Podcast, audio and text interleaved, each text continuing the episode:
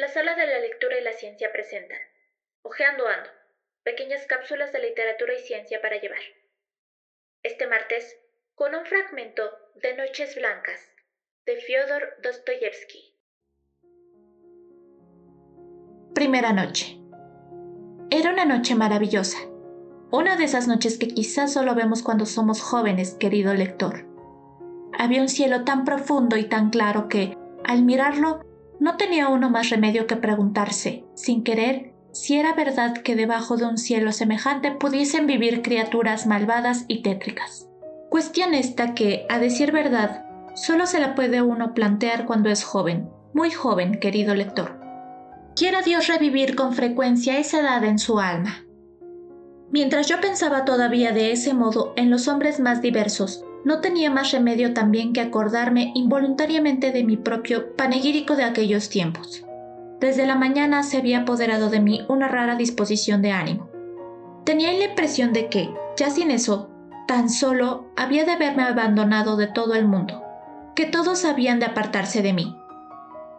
Naturalmente que todos tienen ahora el derecho de preguntarme, bueno, veamos, ¿quiénes son esos todos? Pero llevo ya ocho años viviendo en San Petersburgo, y a pesar de ello, todavía no me he dado traza de hacerme de un solo amigo. Además, ¿para qué quería yo amigos? Yo soy ya de todo San Petersburgo. Pero precisamente por eso es por lo que me parece que todos me abandonan. Que todo San Petersburgo se dispone ahora a irse al frescor del verano.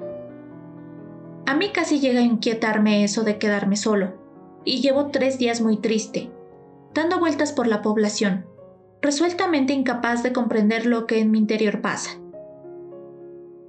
En el Nevsky, en el jardín de invierno, en los muelles, no era posible descubrir ninguna de las caras que yo solía encontrarme diariamente a la misma hora, en los mismos sitios. Los interesados, naturalmente, no me conocían a mí, pero yo, yo los conozco a ellos.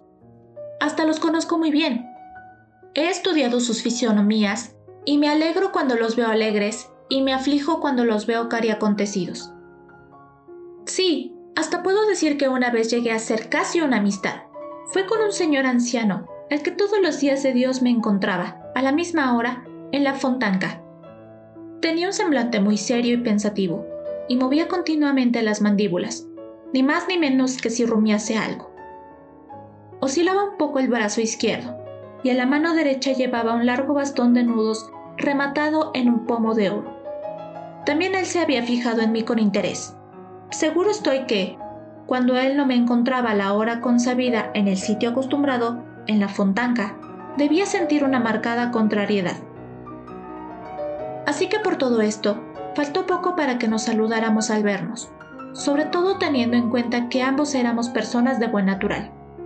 No hace mucho todavía, como si hubiésemos estado dos días sin vernos. Al encontrarnos al tercero, estuvimos ya a punto de llevarnos la mano al sombrero, aunque afortunadamente recapacitamos a tiempo.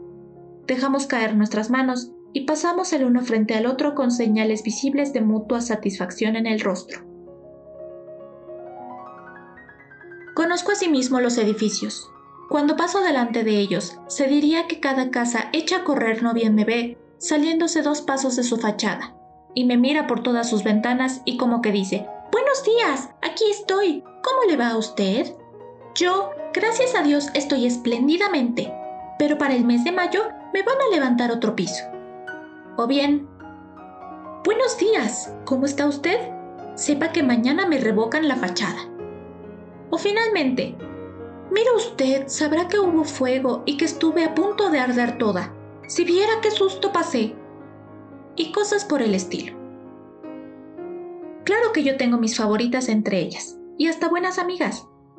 Una va a dejarse operar este verano por un arquitecto, que la reconstruirá y la dejará como nueva.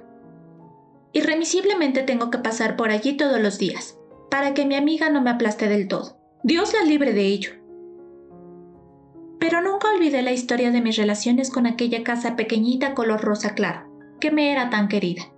Era una casita encantadora. Me miraba siempre con mucho afecto. Y estaba tan orgullosa de su hermosura entre sus vulgares vecinas que a mí se me reía siempre el corazón cuando pasaba por delante de ella. De repente, la semana pasada, al penetrar yo en la calle y mirar hacia mi amiguita, he aquí que escucho un clamor lastimero. ¡Que me han pintado de amarillo! ¡Qué bárbaros! ¡Qué perversos! No respetan nada, ni las columnas ni las cornisas. Mi amiguita estaba, efectivamente, amarilla como un canario. Yo estuve a dos dedos, de puro enojado, de pescar la ictericia, que hasta ese punto se me revolvió con aquello la bilis, y hasta ahora no me he sentido, ni me siento aún, con valor para ver de nuevo a mi pobre amiguita, a la que los muy desalmados han puesto del color del celeste imperio. De modo que, ahora comprenderá usted, mi querido lector, hasta qué extremo conozco yo a todo San Petersburgo. Expliqué ya cómo durante tres días hubo que torturarme una extraña inquietud, hasta que finalmente logré descubrir su causa. No me sentía bien en la calle. No veía a este ni a aquel, ni al otro ni a este otro. ¿Dónde diantres estarán?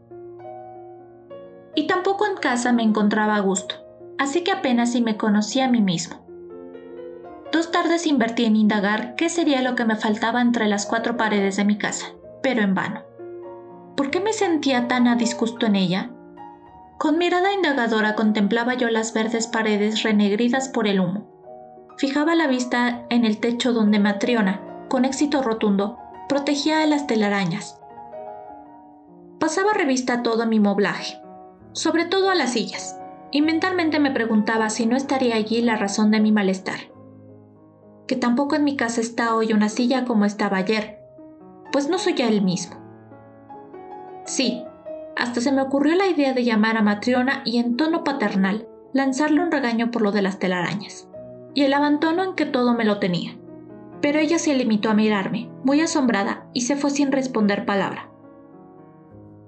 De suerte que las telarañas siguen incólumes, colgando todavía del techo. Pero esta mañana finalmente adiviné la causa del todo. Ah, con que todos se van de veraneo y me dejan aquí solo. Esto era y nada más, que se han largado.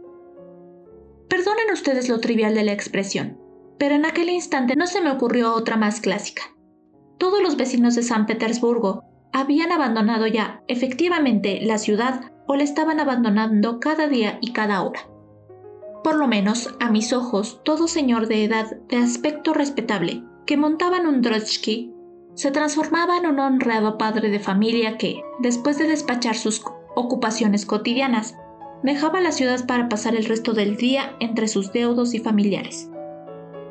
Todos los transeúntes tenían ya un aspecto totalmente distinto, un aspecto que parecía decirle a todo el mundo, nosotros estamos ya aquí por casualidad, pues dentro de un par de horas nos encontraremos lejos en el campo. A veces se abría una ventana, en cuyos cristales repiqueteaban primero unos deditos largos y blancos. Inclinábase luego la linda cabecita de una joven llamando a la florista. Y entonces imaginaba yo que también aquellas flores se encontraban allí por casualidad, y que así las compraba la muchacha, no para recrearse junto a aquella maceta, en la que habría dos corolas abiertas como un pedazo de primavera en el cuarto ahogado, sino que por el contrario, enseguidita abandonaría la población llevándose consigo aquellas flores. Pero no era todo eso, sino que yo iba haciendo en mi nueva profesión de pesquisidor tales progresos, que no tardé en poder decidir infaliblemente, juzgando solo por el aspecto exterior, qué lugar de veraneo había escogido cada individuo. Los vecinos de las elegantes islas o de las villas próximas a Peterhof se caracterizaban por su elegancia refinada, tanto en el andar como en cada uno de sus gestos y hasta sus trajes y sombreros de verano, y poseían carruajes magníficos en los cuales venían a la ciudad. Los vecinos de Pargalobo y de más allá le imponían a uno la primera mirada, con su discreta mesura, y los de la isla Kretovsky, con su jovialidad imperturbable. Cuando sucedía que me encontraba yo con una larga procesión de mozos de equipaje que, con el pañuelo en la mano, trotaban remolones, junto a sus atestadas carretillas, en las que se bamboleaban montañas de mesas, camas, sillas, divanes turcos y no turcos, coronadas a veces en su cima por una reina del fogón, de rostro azorado que, cuando se sentía más segura, vigilaba con ojos de lince todo aquel aparato magnífico, a fin de que nada se cayera y quedara perdido en el camino. y también cuando veía por el Neva o el Fontanga un par de lanchas cargadas con utensilios domésticos, bogando rumbo a las islas o corriente arriba, hacia la Shornayariesca. Tanto a las lanchas como a sus conductores se le multiplicaban por decenas y por cientos a mis ojos. Me parecía que todo el mundo se levantaba, y formado en caravanas, salía de la ciudad y que San Petersburgo se transformaría en un desierto. De suerte que yo sentía un bochorno enorme y me daba por ofendido. Y naturalmente me ponía también de mal humor, pues yo era el único de todos sus habitantes que no tenía posibilidad, ni tampoco razón alguna, para salir de veraneo. Y eso que yo estaba dispuesto a montar en cualquier carretilla y acompañar a todo individuo que subía en un trotsky. Solo que ninguno de ellos se dignaba a invitarme. Venía a ser como si todos de pronto me hubiesen olvidado, cual si les fuese yo a todos ellos, en el fondo, completamente ajeno. Noches Blancas. Un joven solitario e introvertido narra cómo conoce de forma accidental a una muchacha durante una noche blanca, fenómeno que se da en la ciudad rusa durante la época del solsticio de verano, y a causa del cual la oscuridad nunca es completa. Tras el primer encuentro, la pareja de desconocidos se citará durante las cuatro noches siguientes, noches en las que la chica, de nombre Nastenka, relatará su triste historia, y en las que hará un acto de presencia de forma sutil y envolvente las grandes pasiones que mueven al ser humano, el amor, la ilusión, la esperanza, el desamor y el desengaño. Fyodor Dostoyevsky, novelista, comenzó desde muy joven a desarrollar sus cualidades de escritor. Tras trabajar a los 20 años como traductor en San Petersburgo, su novela epistolar, Pobres Gentes, le proporciona una efímera fama, ya que sus siguientes obras dejaron al autor en un olvido total. Condenado a muerte e indultado momentos antes de su ejecución, su estancia en Siberia marcará el devenir de su producción posterior, que le consolidó como un escritor de éxito máximo representante de la novela de ideas. En sus obras aparecen rasgos de modernidad, sobre todo en el tratamiento del detalle y de lo cotidiano, en el tono vívido y real de los diálogos, y en el sentido irónico que apunta en ocasiones junto a la tragedia moral de sus personajes.